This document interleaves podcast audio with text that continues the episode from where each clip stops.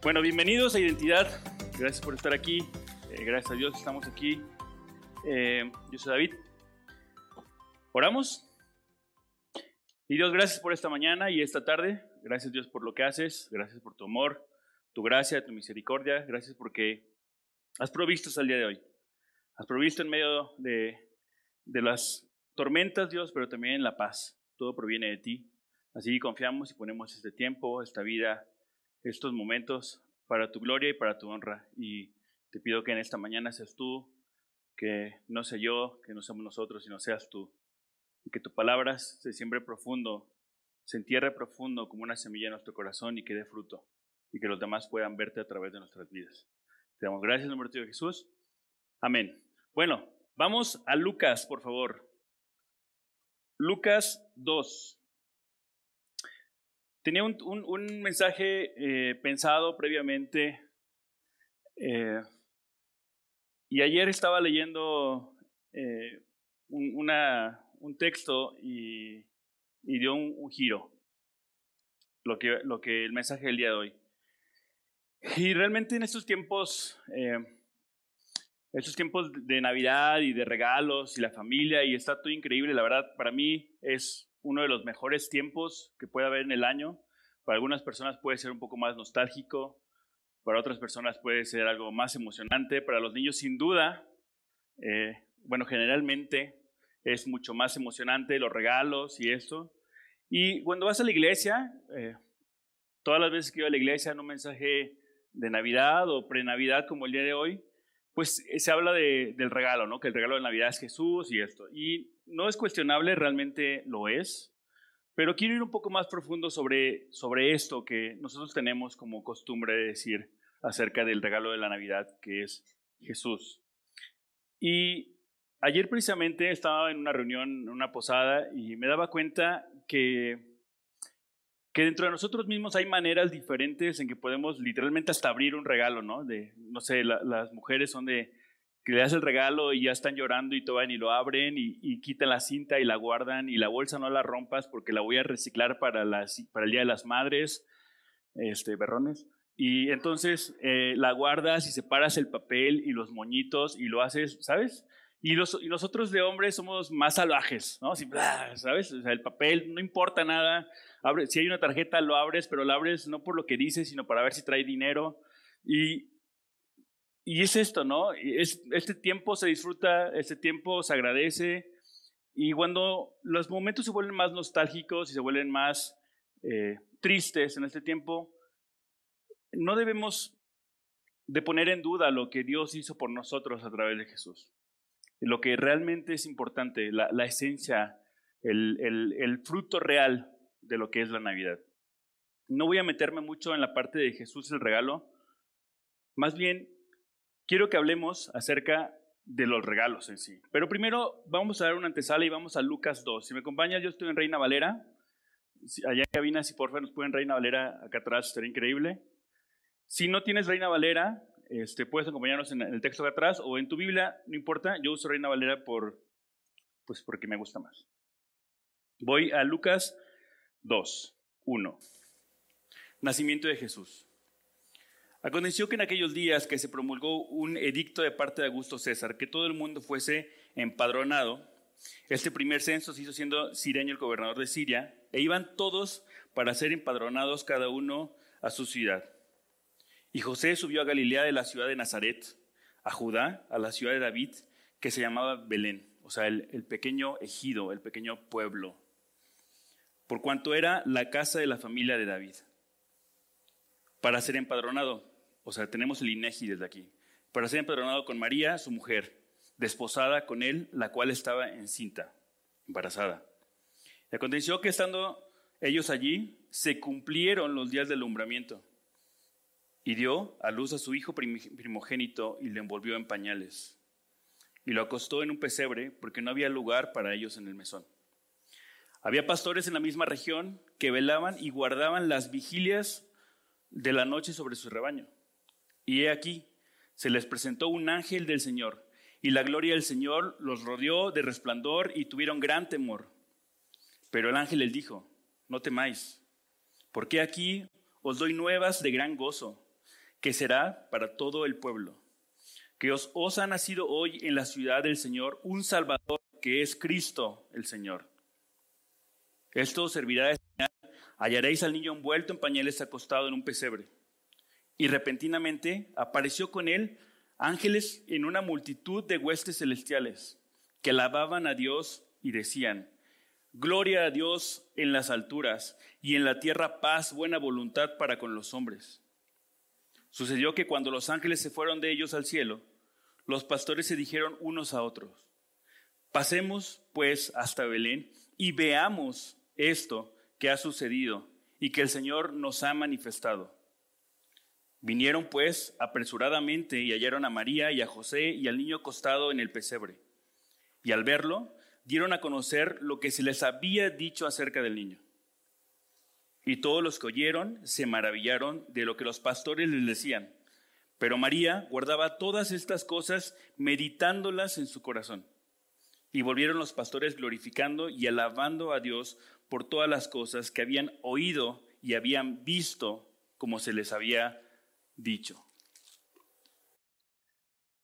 Este texto nos habla sobre, sí, claro, el nacimiento de Jesús, pero nos habla de cómo, cómo Dios cumple sus promesas, ¿sabes? Hay varias cosas que me llaman la atención aquí. Lo primero, y que, bueno, solo para no, no dejar suelto este cabo, tenemos al Jesús naciendo el, hijo de la promesa, el descendiente de David, el hijo del rey, el hijo de Dios, naciendo y no teniendo ni siquiera un lugar a donde llegar, un lugar donde María podría dar a luz. Y entonces dice que nace en un pesebre. Y desde niño, eh, en mi familia, eh, mis abuelos siempre hacían las posadas y las levantadas y ponían estos nacimientos gigantescos que eran de la mitad de la casa y que se ven increíbles y que tienen la casita y tienen los borreguitos y tienen toda la gente y la cascada y luego le ponen luces y se ve increíble, ¿no? Pero esta parte romántica sobre el pesebre donde nació Jesús, hablando de un lugar con paja y limpio, pero realmente el lugar no era así, ¿sabes? O sea, este pesebre, este lugar que estaba así, un pesebre realmente está lleno de animales y está lleno de animales, está lleno de caca, está lleno de estiércol, y ahí en medio de eso estaba naciendo el Hijo de Dios. En medio de aquella porquería, en medio de aquellas moscas, de aquellos gusanos, reptiles, estaba naciendo el Hijo de Dios. Y esto lo hace accesible a nosotros. Nos enseña que en medio de, de lo peor que pueda haber, nace lo mejor del mundo. En medio de cualquier situación que puedas tener, en medio de cualquier momento por más horrible o malo creas que sea, Dios puede hacer algo increíble. Y tenemos a Jesús, un pequeño bebé, ¿sabes? Expuesto, apenas envuelto en, como un regalo, envuelto en pañales, entregado por Dios para nosotros. Naciendo en todo aquello que es despreciable y en esa parte que es despreciable, Dios mostrando su amor y su misericordia hacia nosotros a través de Jesús. Y así como Jesús, el pequeño Jesús, el pequeño bebé Jesús, es envuelto en pañales como un regalo, es entregado por amor a nosotros, como un regalo, para tener misericordia, gracia y esperanza eterna. Y esto es el, texto que se usa normalmente para los mensajes de Jesús es el regalo. Y sí lo es. Pero ¿Sabes? Juan 10, 10 nos habla que Jesús vino a darnos vida, pero no solo vida, sino vida en abundancia. O sea, Dios espera que nosotros podamos recibir regalos de Él, pero Dios quiere que tú y yo seamos su regalo. Dios espera que tú y yo le entreguemos nuestra vida y que podamos ser su regalo. Y Él está totalmente dándonos misericordia, gracias, ¿sabes? Y son regalos inmerecidos. No solamente ese texto de Juan 10:10 10 nos habla sobre que viene a darnos vida espiritual, sino también Dios espera que tengamos vida en esta tierra, que tengamos paz, que tengamos misericordia, que tengamos que vivamos con tranquilidad. Ahora, eso, como lo hemos dicho muchas veces, eso no significa que no existan problemas o que no haya problemas. Significa que la esperanza estando en Jesús siempre nos va a dar la paz que proviene de Dios. Es muy interesante porque en este punto, cuando Jesús nace, también podemos llevar el Evangelio hasta la crucifixión. Y entendemos que Jesús es llevado a la cruz por amor al Padre. Jesús tenía miedo de llegar a la cruz. ¿Sabes? Le pide al Padre, si es de ti, que pase de mí esta copa. Jesús tenía este temor por su lado humano de estar en la cruz, de morir en la cruz. Pero Jesús va a la cruz por amor al Padre, por obediencia al Padre. Y Jesús se entregó en la cruz por amor del Padre a nosotros. A veces podemos pensar que Jesús fue a la cruz por nosotros. Pues sí, lo que hizo Jesús en la cruz fue para salvarnos a nosotros, pero lo hizo en obediencia al Padre. Y el Padre lo hizo, entregó a Jesús a nosotros por el amor a nosotros. Y entonces tenemos todo esto que es el Evangelio, desde el nacimiento hasta el final. Pero después hablamos sobre los regalos y este mensaje de hecho se llama así. Eh, y entonces, ¿sabes? Podemos pedir a Dios, Dios que es el creador de todo, el que es el iniciador y el terminador de, de todo lo que hay, de lo visible, lo invisible, lo que conoces y lo que no, lo que ha de porvenir. Y Dios espera una relación con nosotros. Dios espera darte regalos continuamente. De hecho, lo hizo con Jesús. Pero Dios tiene una accesibilidad hacia nosotros a través de Jesús. Pero Santiago 1 nos dice que tenemos, podemos pedir, pero pidamos con fe, como siendo la llave. Puedes pedir a Dios. No tengas miedo de pedirle a Dios cosas.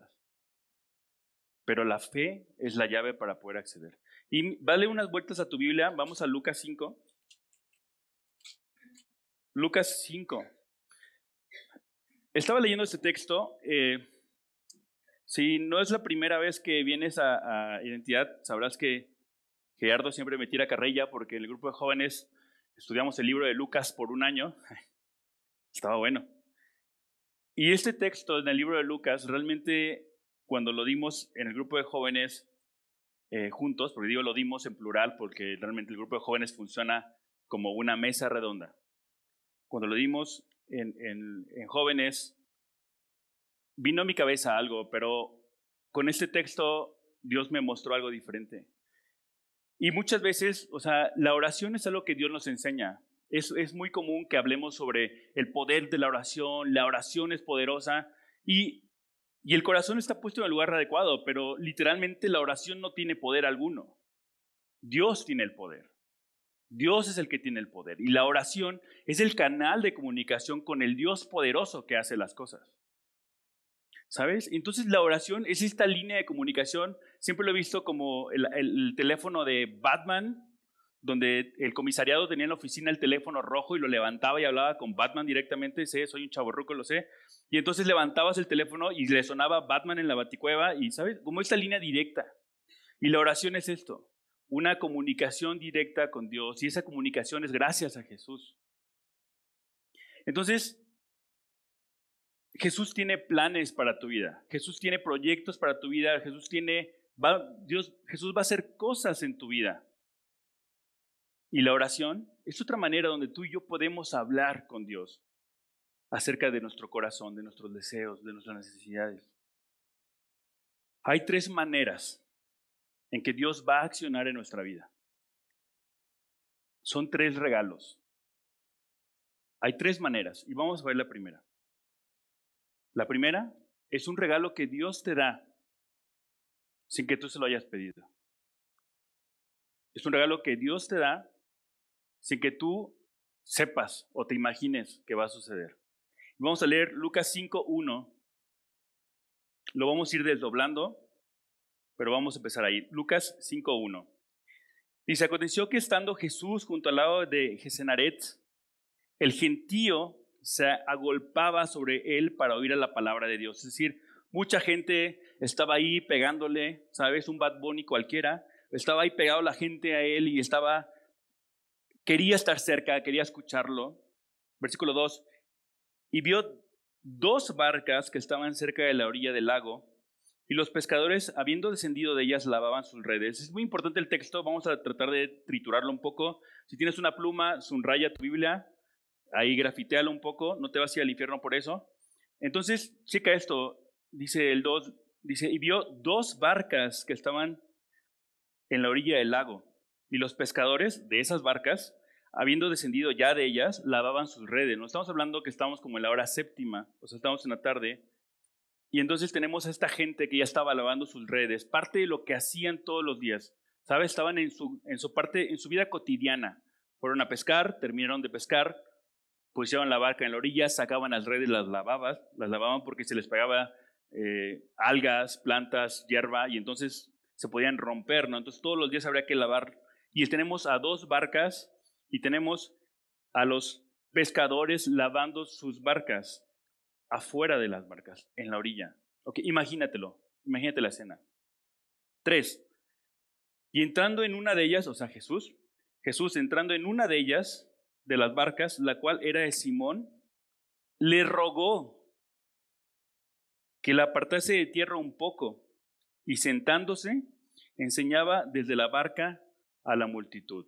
Es decir, Jesús va a una de esas dos barcas y le dice al dueño de la barca, que era Simón Pedro, Simón, vamos a meternos un poco al agua. Vamos a meternos un poco al agua. Jesús sube a la barca.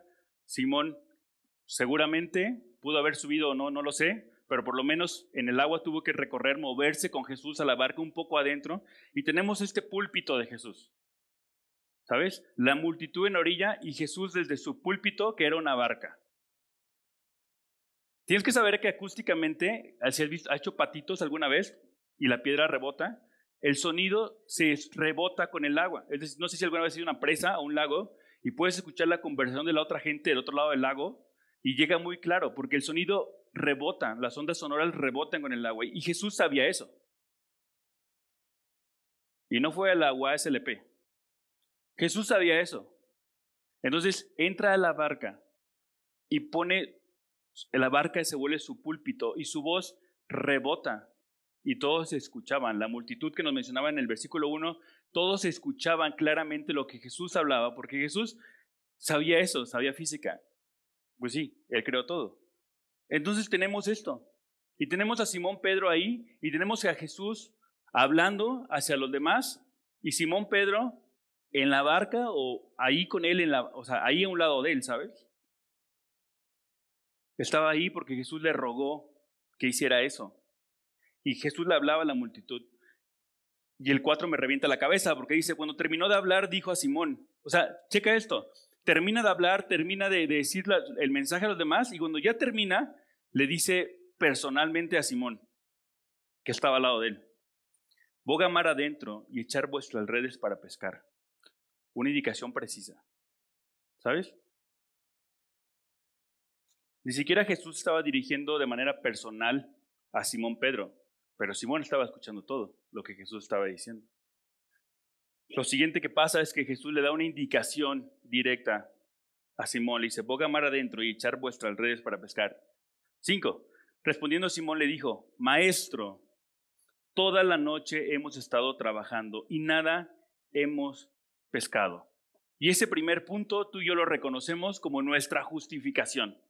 No queremos que, no hacemos las cosas porque, ay, no, es que cómo me va a pasar eso a mí. No, a mí no me puede pasar algo tan bueno, a mí no me puede hacer eso. O sea, no, yo sé que tú, Dios, no me vengas a enseñar, o sea, ¿sabes? Nuestra justificación para no recibir lo que Dios quiere darnos, ¿sabes? Nuestro pecado funciona como nuestra justificación para no recibir lo que Dios quiere hacer. Pero al instante Simón Pedro reacciona y dice, más en tu palabra echaré la red. Es decir, tengo mis dudas lo que me estás diciendo Jesús, porque yo ya fui.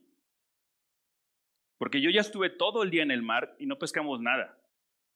O sea, tengo mis dudas de que me estás diciendo, pero va, vamos a hacerlo. Voy a, a tomar la indicación, voy a obedecer la indicación que tú me has dado. ¿Ok? Y en nuestra vida pasa eso, ¿no? Ah, no. No, es que yo no puedo hacer eso porque a mí no me van a dar ese documento. No, es que no, es que yo no tengo cómo. No, es que yo no voy a entrar a su universidad porque yo no estudié acá. No, es que a mí no van a ese trabajo porque estoy compitiendo contra alguien que tiene mayores posgrados que yo. No, yo no voy a poner esta empresa porque ¿cómo voy a competir con el resto que tiene 20 años? No, yo no voy a, invitar a esa niña o ese niño a salir porque no manches, es la más bonita de la escuela, ¿sabes? Y entonces empezamos nosotros mismos a solaparnos, a meternos la rodilla, y no, es que no, pero Simón reconoce su corazón y dice, más en tu nombre, en tu palabra, echaré la red, va, órale, te la compro. Y entonces Simón Pedro echa la red. Seis. Y habiéndolo hecho, encerraron gran cantidad de peces y su red se rompía, ¿sabes? Algunos, algunos teólogos piensan que Simón no estaba solo. Tenían, eran de dos a tres personas por barca. Entonces, recuerda, se llevó una barca para predicar desde la orilla y esa misma barca con Simón Pedro y seguramente la persona que estaba con él fue más adentro y lanzaron las redes y después dice que la red entraron tantos peces que se rompía. Es interesante porque estos peces muestran más confianza y amor y obediencia que nosotros. Pues estos peces son más obedientes que nosotros. ¿Sabes? Dios dice, peces entren a... O sea, imagínate, o sea, ¿por qué se llenó? Simplemente los peces entraron a la red. Una indicación directa de Dios que ellos obedecían. Aun cuando sabían, o no sé, no sé si sabían los peces, pero la muerte es lo que venía. Ellos obedecieron y entonces las redes se llenaron de peces. Aquí muestra una obediencia directa de la creación baja, como lo dice Romano, eh, eh, Salmos 8. Y entonces las redes se llenan de peces. Siete. Entonces hicieron señas, y aquí vemos, entonces hicieron señas a los compañeros y nos damos cuenta que Simón Pedro no estaba solo. Entonces hicieron señas a los compañeros que estaban en la otra barca en la orilla para que viniesen a ayudarles y vinieron y llenaron ambas barcas de tal manera que se hundían. Viendo esto, Simón Pedro cayó de rodillas ante Jesús diciendo, apártate de mí, Señor, porque soy hombre pecador. Porque por la pesca que habían hecho, el temor se había apoderado de él y de todos los que estaban con él. Y asimismo, de Jacobo y de Juan, hijo de Zebedeo, que eran compañeros de Simón. Pero Jesús les dijo a Simón, no temas, desde ahora serás pescador de hombres. Y cuando trajeron a tierra las barcas, dejándolo todo, le siguieron. La escena. La barca está llena de peces, le hablan a la siguiente barca, la otra barca viene, dice que las dos barcas se llenan, tan llenas que las barcas se hundían y entonces fueron a la orilla y dejaron todo. Y siguieron a Jesús. Hay muchas cosas que aprendí en ese texto, muchas. Primero, un pescador, su economía completamente depende de lo que pesca. Pescadores expertos, un, pescador experto por su expertise, tuvo un tiempo de dudar acerca de lo que Dios les había pedido. Pero Dios, aún más grande que su conocimiento y su expertise, sabía lo que iba a pasar. Cuando la segunda barca llega, nos damos cuenta cómo Dios extiende la abundancia hacia los demás, extiende la misericordia y la gracia hacia la otra barca. O sea, ¿te das cuenta? La otra barca ni siquiera tuvo que hacer nada, no tuvo que lanzar redes. La otra barca solamente dijeron, ven y vino. Y eso extendió la gracia y la misericordia hacia la siguiente barca. Después de eso fueron a la orilla y dice que dejaron todo. Y recuerda, a la orilla del lago que había. Muchísima gente. Y dejaron todos los peces en la orilla. Y siguieron a Jesús. Y entonces, ¿quién se comió los peces? ¿Dónde quedaron los peces? La gente que estaba en la orilla recibió bendición. ¿sabes? Y no todos los que estaban en orilla creían en Dios, no todos los que estaban en orilla creían en Jesús. Sin embargo, la misericordia de Dios es un torrente de agua gigantesco que lanza, es como un chorro de agua inmenso y todo lo que está alrededor chispea, ¿no? Todo lo que está alrededor es mojado, creas o no en Él. ¿Sabes? Y entonces en esta historia, ¿tú quién eres? ¿Quién eres? ¿El que está en orilla esperando que algo te rebote? ¿El que está, eres Simón que está entrando con Jesús, aunque tengas tus dudas, pero estás obedeciendo la indicación directa? ¿Eres aquel que, ah, te invito, voy y recibes? Pero no crees. ¿Qué parte eres? Ahora es muy interesante porque en el 4, en el 5.4, dice que después de que habló la multitud, le dijo a Simón Pedro, boga mar adentro. ¿Sabes? Simón Pedro estaba escuchando a Jesús. Jesús sabía que lo estaba escuchando. Pero el mensaje ni siquiera era específicamente para los demás. El mensaje era para Simón Pedro que estaba ahí. ¿Sabes? Es eso. Dios habla de manera personal con cada uno de nosotros. Y entonces, esto es un regalo. Este es el primer regalo. Simón Pedro no lo buscó, los demás pescadores no lo buscaron, simplemente Dios lo hizo. Simplemente dijo Dios, aquí está. Lo que estaban, la siguiente barca recibió el regalo de los peces, la gente en la orilla recibió el regalo de los peces y Dios simplemente hace, hace amor, gracias, ¿sabes? El amor es, es, es Dios, es parte de su personalidad. Y entonces Dios hace eso y es un regalo. O sea, Dios sobreabunda, abunda y sobreabunda en tu vida y va a embarrar a los demás. Va a embarrar a tu familia, va a embarrar a tu vecino, va a embarrar al compañero de trabajo, va a embarrar a mucha gente. Y Dios es así.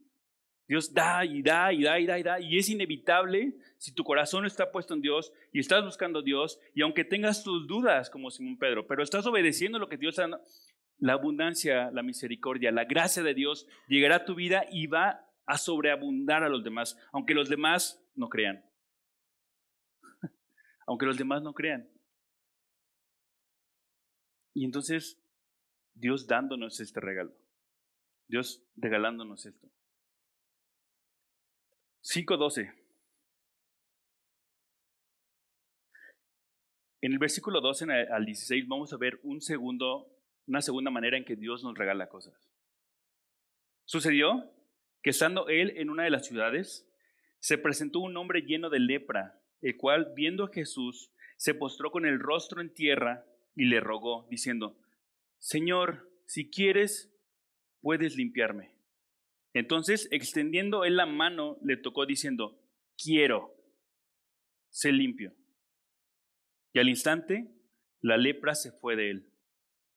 Y él le mandó que no le dijese a nadie, sino, ve, le dijo, muéstrate al sacerdote y ofrece tu purificación, según mandó Moisés para testimonio a ellos. Pero su fama se extendía más y más y se reunían mucha gente para oírle y para que les sanase de sus enfermedades. Mas él se apartaba en lugares desérticos y oraba. Segunda manera en que Dios nos regala cosas pídeselo. Pídelo. En el texto pasado simplemente Dios hizo, pero aquí te está diciendo, pídeme. Pídemelo. El texto dice en el 13, entonces extendióle la mano y le tocó diciendo, quiero, sé limpio. Este leproso, si no sabes qué es la lepra, lepra es una enfermedad autoinmune, donde tu sistema inmunológico ataca a tu mismo, a tu mismo cuerpo, lo encuentra como un, un, un, algo extraño y ataca a tu mismo cuerpo y empieza a ver ciertas marcas en la piel y en, en este, eh, puede, puede complicarse de tal manera que partes del rostro de la piel se caen.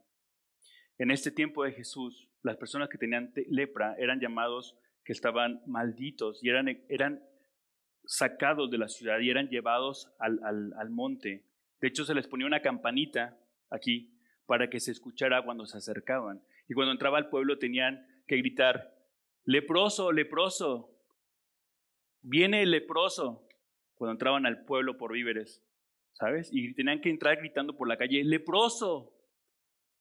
Y la gente se iba, se alejaba de él.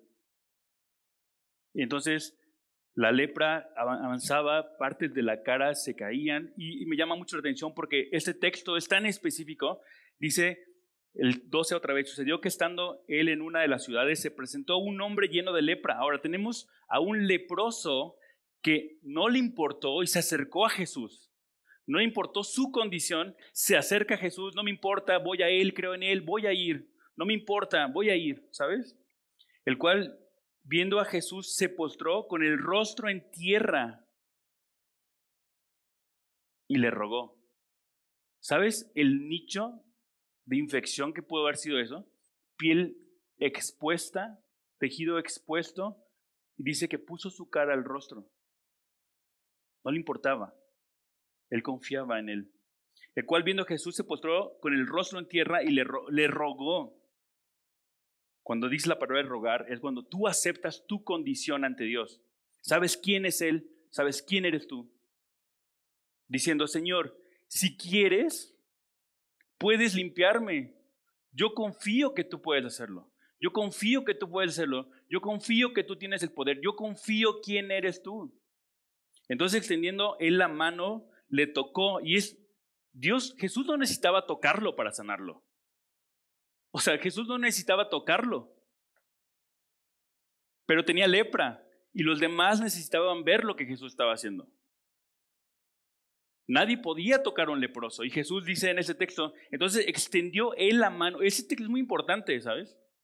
Si lo lees así corrido no te das cuenta, pero no podía nadie tocar a un leproso. Y entonces Jesús no le importa eso y extendiendo él la mano le tocó diciendo, quiero, sé limpio. Claro que quiero.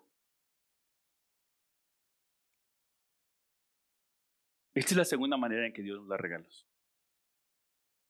pídeselo. Él conoce tu necesidad. Jesús sabía que en la ciudad había un leproso y muchos, había muchos. Jesús sabía que había muchos leprosos. Jesús conocía a este leproso. Jesús sabía quién era él.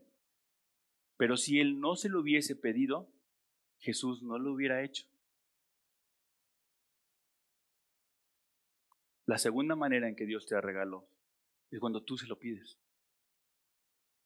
Si tú quieres, puedes. Y Jesús dice, quiero, lo hago.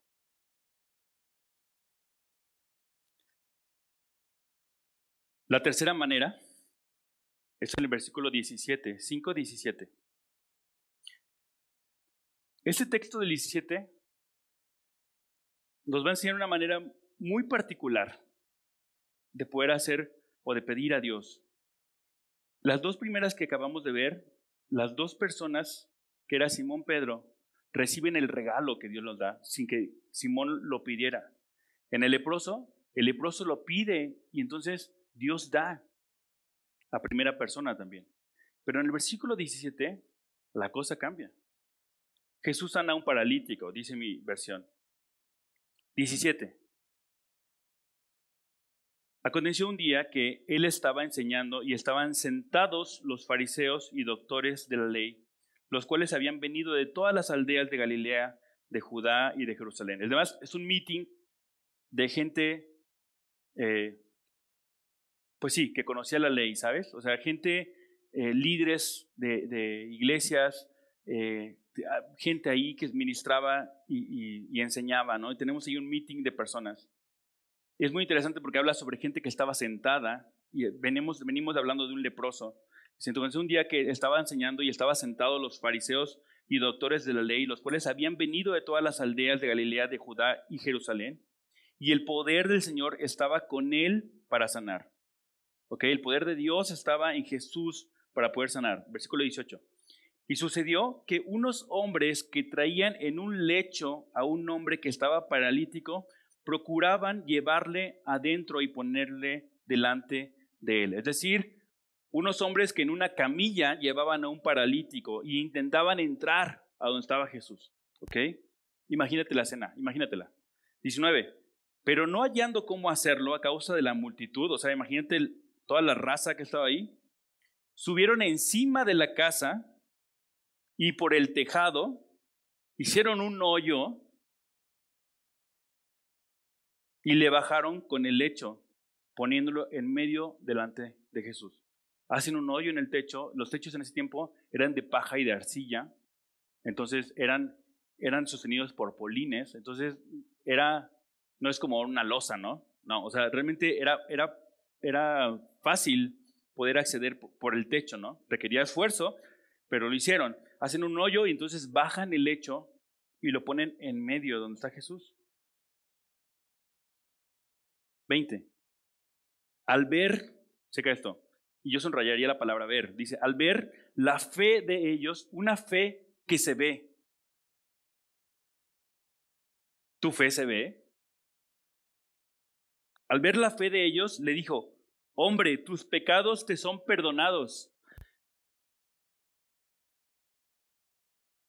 Voy a pausar aquí.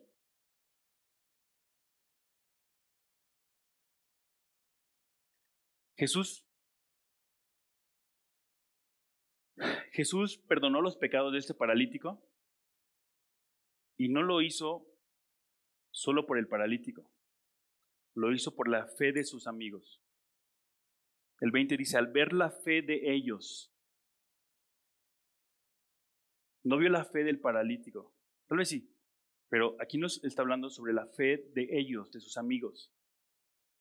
La fe de sus amigos permitió que Dios perdonara sus pecados. Y aquí es donde te pregunto, ¿por quién estás orando? ¿Tu fe hacia dónde está dirigida? ¿Sabes? Al, ver la, en el 20 otra vez, al ver la fe de ellos le dijeron, hombre, tus pecados te son perdonados. Y ahora, el paralítico, ¿por qué fue bajado? ¿Qué esperaban que sanara? ¿Sus pecados? ¿O que, o que le diera el poder de caminar otra vez? Pero Jesús ve lo que realmente es importante. Para Jesús lo realmente importante es su salvación, es quitar, es perdonar sus pecados. Eso es lo que es realmente importante para Jesús. No era que caminara otra vez. ¿Entiendes? Lo realmente importante para Jesús era salvar su alma. Y entonces, cuando ve la fe de sus amigos, le dice, hombre, tus pecados te son perdonados. Y sus amigos, yo creo que desde arriba diciendo, chale, o sea, todos queríamos que lo diera otra vez. Qué bueno que, los, que lo quitó los pecados, pero queremos que lo levante, ¿sabes? O sea, volver a salir con él, andar en bicicleta, no sé, o sea, ¿sabes? Y ahora, cuando sus pecados son perdonados, ni siquiera es algo que, que sea visible. Pero para Dios lo es. Y es claro que esta, este paralítico necesita que sus pecados sean perdonados. Y entonces lo que es realmente importante para Dios es, sí, bro, tus pecados son perdonados. Y entonces viene la respuesta de la gente que estaba alrededor en el 21. Entonces los escribas y los fariseos comenzaron a cavilar diciendo, ¿quién es este que habla blasfemias? ¿Quién puede perdonar pecados sino solo Dios? Y aquí tenemos la exposición de que estas personas no reconocían a Jesús como el Hijo de Dios. 22. Jesús entonces, conociendo los pensamientos de ellos, respondió, respondiendo, les dijo, ¿qué caviláis en vuestros corazones? ¿Qué estás murmurando? ¿Qué estás diciendo? ¿Sabes? Imagínate que de repente tú con tus pensamientos y luego de repente escuchas una voz de, ¿qué estás diciendo David? ¿Sabes? Para que no se te olvide que Dios te está escuchando.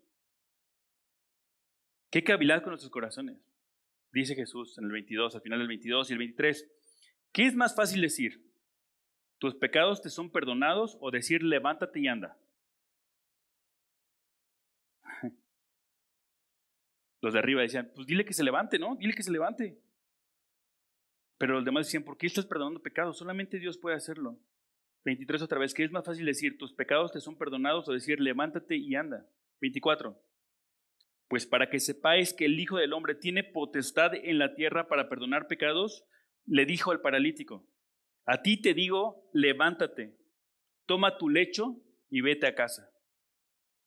Al instante, levantándose en su presencia de ellos, tomando su lecho, en que estaba acostado, se fue a casa glorificando a Dios. Y todos, sobre, sobrecogidos de asombro, glorificaron a Dios, llenos de temor, decían, hoy hemos visto maravillas. Y tenemos otro tipo de regalo, el regalo que Dios le da a aquellos por los que estás orando, el regalo que Dios le da a aquellos por los que estás pidiendo. Es un regalo que que tú le mandas, por así decirlo, ¿no? Es un regalo que, que tú le das a alguien más. Que tú ores por alguien más es un regalo para alguien más. Y Dios sabe eso. Y viendo tu fe, Dios lo da. Tenemos tres maneras expuestas en ese texto donde Dios nos da regalos. Y para hacer un resumen sobre esto, sí, Jesús es el mayor regalo que Dios nos ha dado.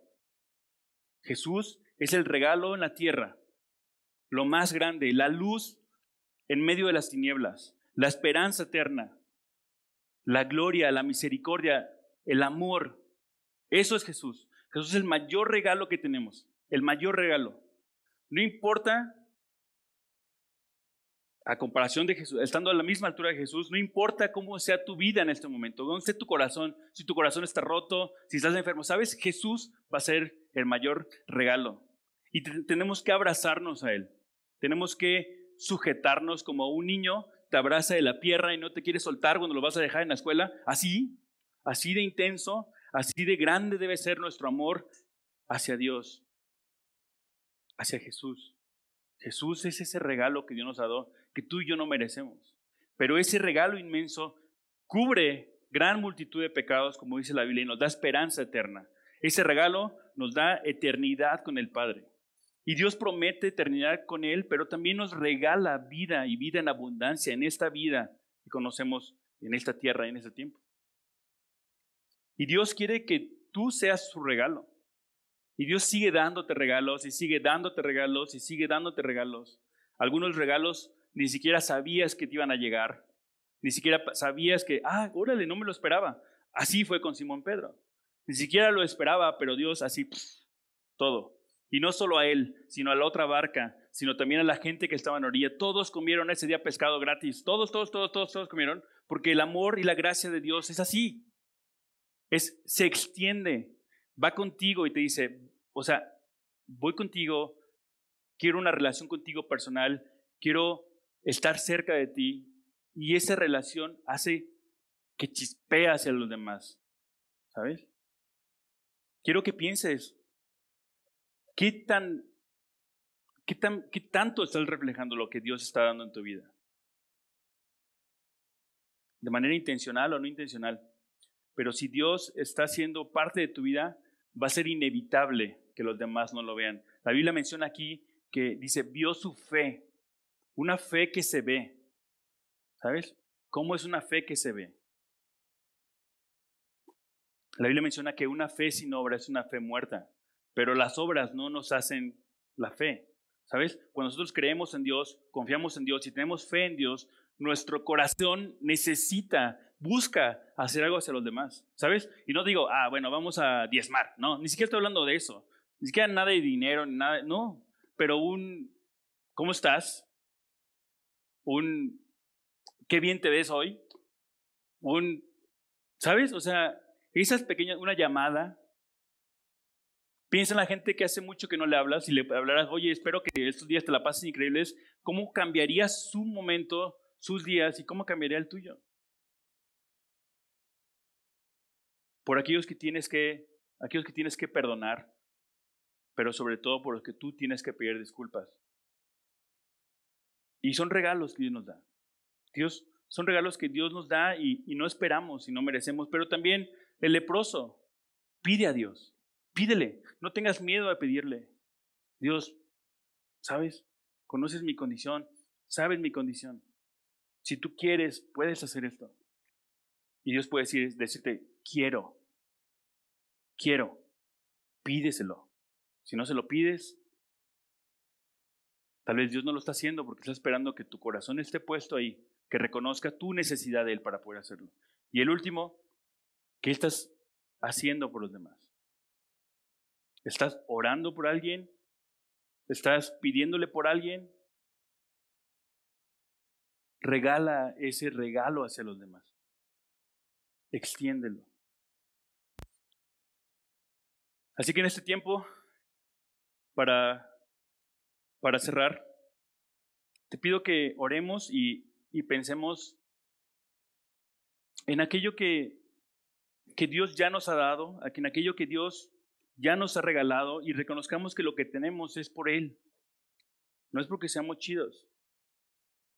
O sea, no es porque seamos los mejores. Muchas cosas de las que tenemos las tenemos porque Dios nos ha dado. Dios nos las dio. Sabes que tengas trabajo, que tengas salud, que tengas enfermedad. Es algo que Dios te ha dado. Es un regalo de Dios. Y habrá que agradecer. Porque a veces, aunque los regalos no nos gusten tanto, en medio de ese regalo vamos a encontrar a Dios siempre. Porque cuando viene de Dios, siempre Dios va a estar ahí, en medio de él. En medio de una enfermedad, Dios espera que lo conozcas. En medio de un trabajo, que perdiste un trabajo, Dios espera un tiempo contigo. Dios espera que estés, tengas una relación con Él. Entonces, piensa en lo que tienes, piensa en aquello que tienes que decirle a Dios. ¿Sabes qué? Esto no fue porque estudié en la mejor universidad o porque me le eché un chorro de ganas, es porque viene de ti. Es porque viene de ti. Y piensa en aquello que tienes que entregarle a Dios, aquello que tienes que poner en la mesa con Dios. Y si quieres pedirle a Dios, pídeselo. Pero recuerda, como dice Santiago 1, pide con fe, con fe. Si no pides con fe, son palabras. Son solo palabras. No chafes. Pide con fe. Y el último, pide por los demás. Ora por los demás. Pide por el corazón de los demás. Pide por la salvación de los demás. Pide perdón discúlpate, perdona. No quiero romantizar Navidad o diciembre. Es algo que tenemos que hacer siempre. Pero la Navidad es la mejor excusa para decirlo. Así que, ¿por qué no te pones de pie y oramos?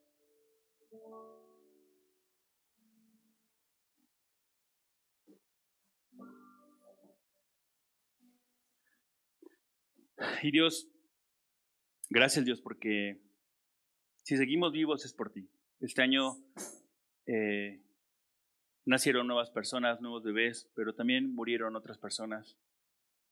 Este año eh, tuvimos cosas buenas, increíbles, otras que no fueron tan agradables para nosotros, Dios, pero al final de cuentas, tú provees, viene de ti, queremos poner nuestra vida en ti y te agradecemos porque seguimos hasta el día de hoy aquí.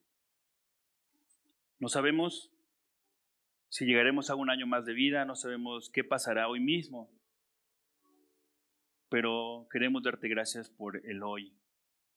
Queremos darte gracias por lo que hiciste por amor a nosotros a través de Jesús. Te agradecemos por Jesús, porque Jesús, aun con sus temores, fue por amor a ti a la cruz y murió por nosotros. Gracias Dios porque, híjole, si tú no provieras de una manera u otra, eh, simplemente no sé dónde estaríamos nosotros. Y la gente que está a nuestro alrededor, Dios, tampoco. Úsanos, Dios, como ese torrente de misericordia y gracia que eres tú. Que seamos eh, ese chorro de agua que moja todo lo que está a nuestro alrededor y que hace que todo sea verde, Dios. No porque nosotros lo, lo hagamos, sino porque así eres tú. Danos la sensibilidad, Dios, para pedir por, por los demás. Danos la sensibilidad de poder eh, orar por los demás, de ser empáticos con los demás, de extender una mano. Y Dios, gracias por extender y tocarnos, Dios. Aun cuando somos pecadores, no te asqueaste o no te asqueas de nosotros por nuestro pecado, Dios. Simplemente extiendes tu mano y haces cosas increíbles que transforman nuestra vida, Dios. Así que ayúdanos a ser humildes, reconocer nuestra necesidad de ti y que abras nuestro corazón y nuestra boca para ponerlas en tus pies. Gracias por tu iglesia, gracias por las familias, gracias por este tiempo. Gracias porque has provisto. Gracias porque tú eres Dios y eres más grande, más inmenso, más poderoso, más amoroso, más leal que cualquier otra persona, ser o todo lo que existe en esta tierra. Gracias porque dependemos completamente de ti. Gracias te doy y te agradezco todo en nombre de Jesús. Amén.